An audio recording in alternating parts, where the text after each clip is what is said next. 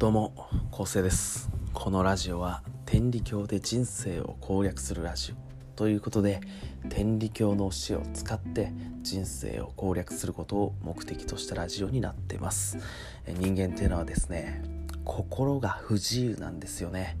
心が不自由だからその心を本当に自由に使うことができたら、まあ、人生って攻略できるんじゃないかなって思ってそういった内容の話を日夜だらだら時々喋っていくラジオになってます。はい今日もよろしくお願いします。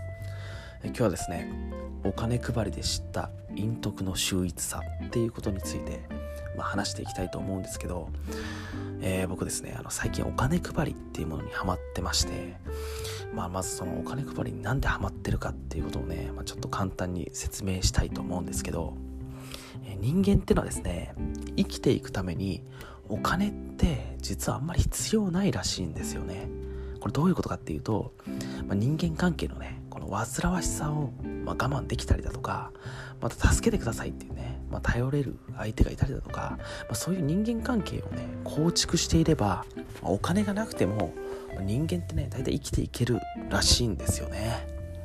でもあのお金ってじゃあ全く必要ないのかって言われたらそういうことではなくてお金が必要な場面があると。それはどういう時かというとですね人を助ける時は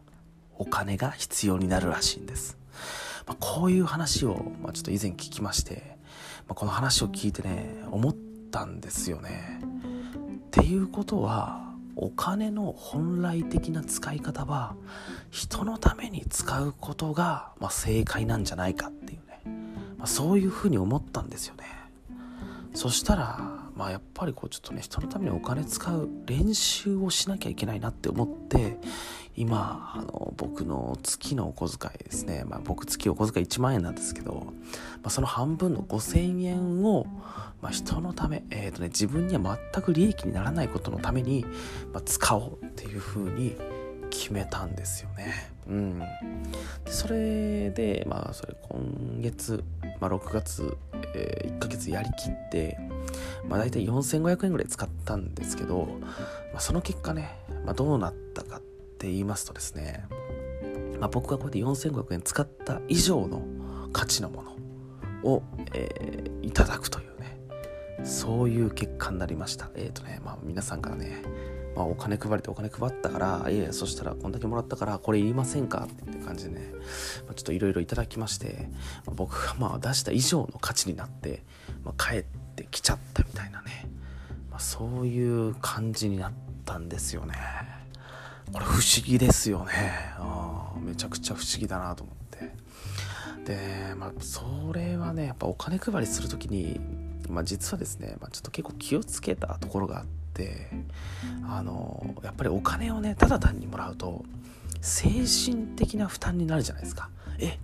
お金もらっていいの？悪いよみたいなね。この精神的な負担をいかに減らすかっていうねいかになくすかっていうことにですね実は結構ね気を使ったんですよね。まあ、あのこう差し入れみたいなこともしたんですけど、まあ、差し入れってまあ気使わないじゃないですか、まあ、差し入れしたりだとか、まあ、あとは、まあ、ちょっと僕のあの身内のグループで、まあ、あのコンテストみたいなのをねなんかちょっとお題を出してこのお題に答えてくださいみたいなコンテストを行って、まあ、優勝者に賞金として渡すみたいな、まあ、そういうことも実は行いましていろいろな手を使ってね、まあ、お金をこう渡したりしたんですけどやっぱそういうことをしてもですねやっぱりこう帰ってきちゃったんですよね価値のあるものとして。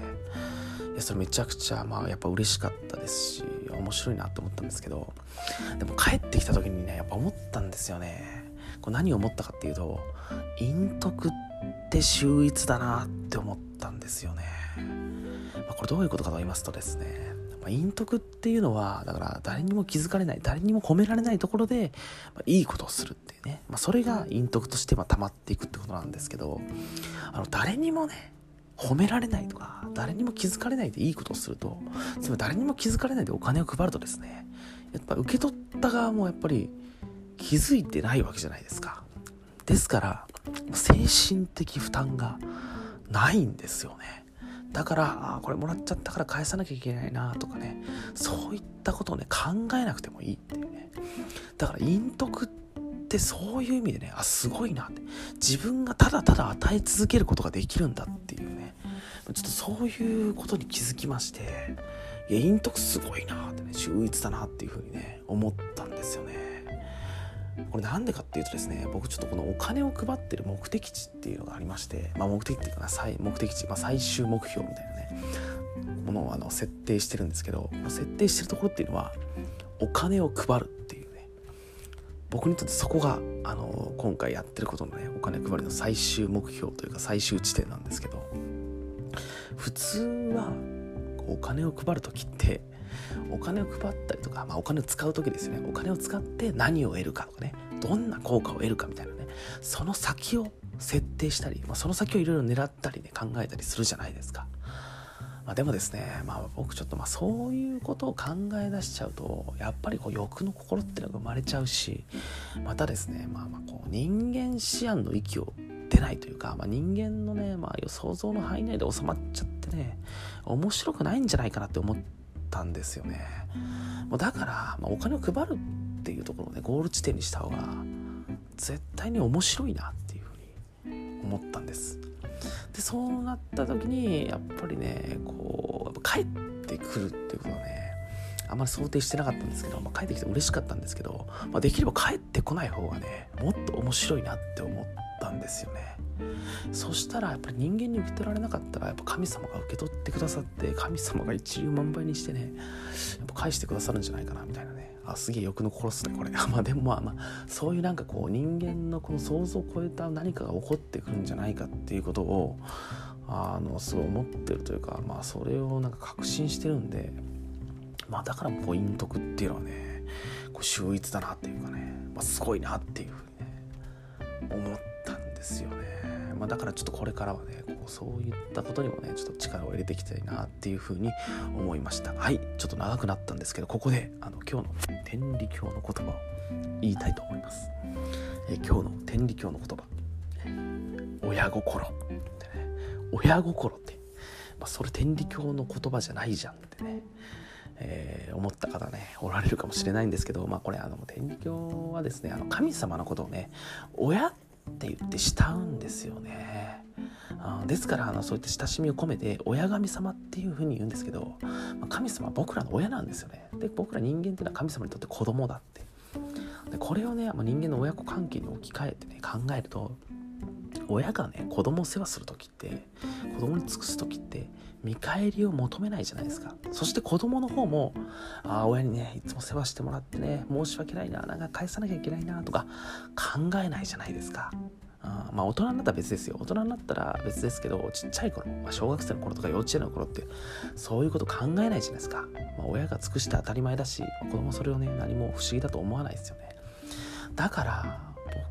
そういう親心の境地になるというか尽くして当たり前だし相手もあそれで当たり前って思う境地になる。そういう風になったらやっぱ神様の心にね近づけるんじゃないかなっていうふうにね思ったんですよね。で神様の心に近づいたらそれはもう人生攻略できるじゃないですか。そう人生攻略できるんじゃないかなってね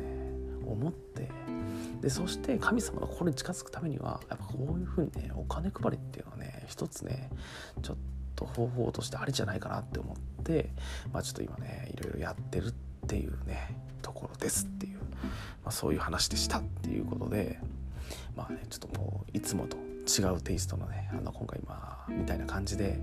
まあ、僕がちょっとやってること、まあ、他にもいろいろやってるんですけどそういったことをやっていく中で、まあ、気づいたことっていうのがあったらね、まあ、こんな風にね、まあ、ちょっとラジオで喋っていきたいなっていう風に思ったんで、まあ、これからもよろしくお願いしますと、まあ、今回あの気づいたことっていうのはですねだから陰徳はすげえなっていうことにね気づいたんでねなんでかというと相手に精神的な負担も与えないんだっこっちがひたすら与え続けることができるんだってね陰徳すげえなって思ったっていうことで、まあ、今回ちょっとこういうラジオ収録収録してみましたって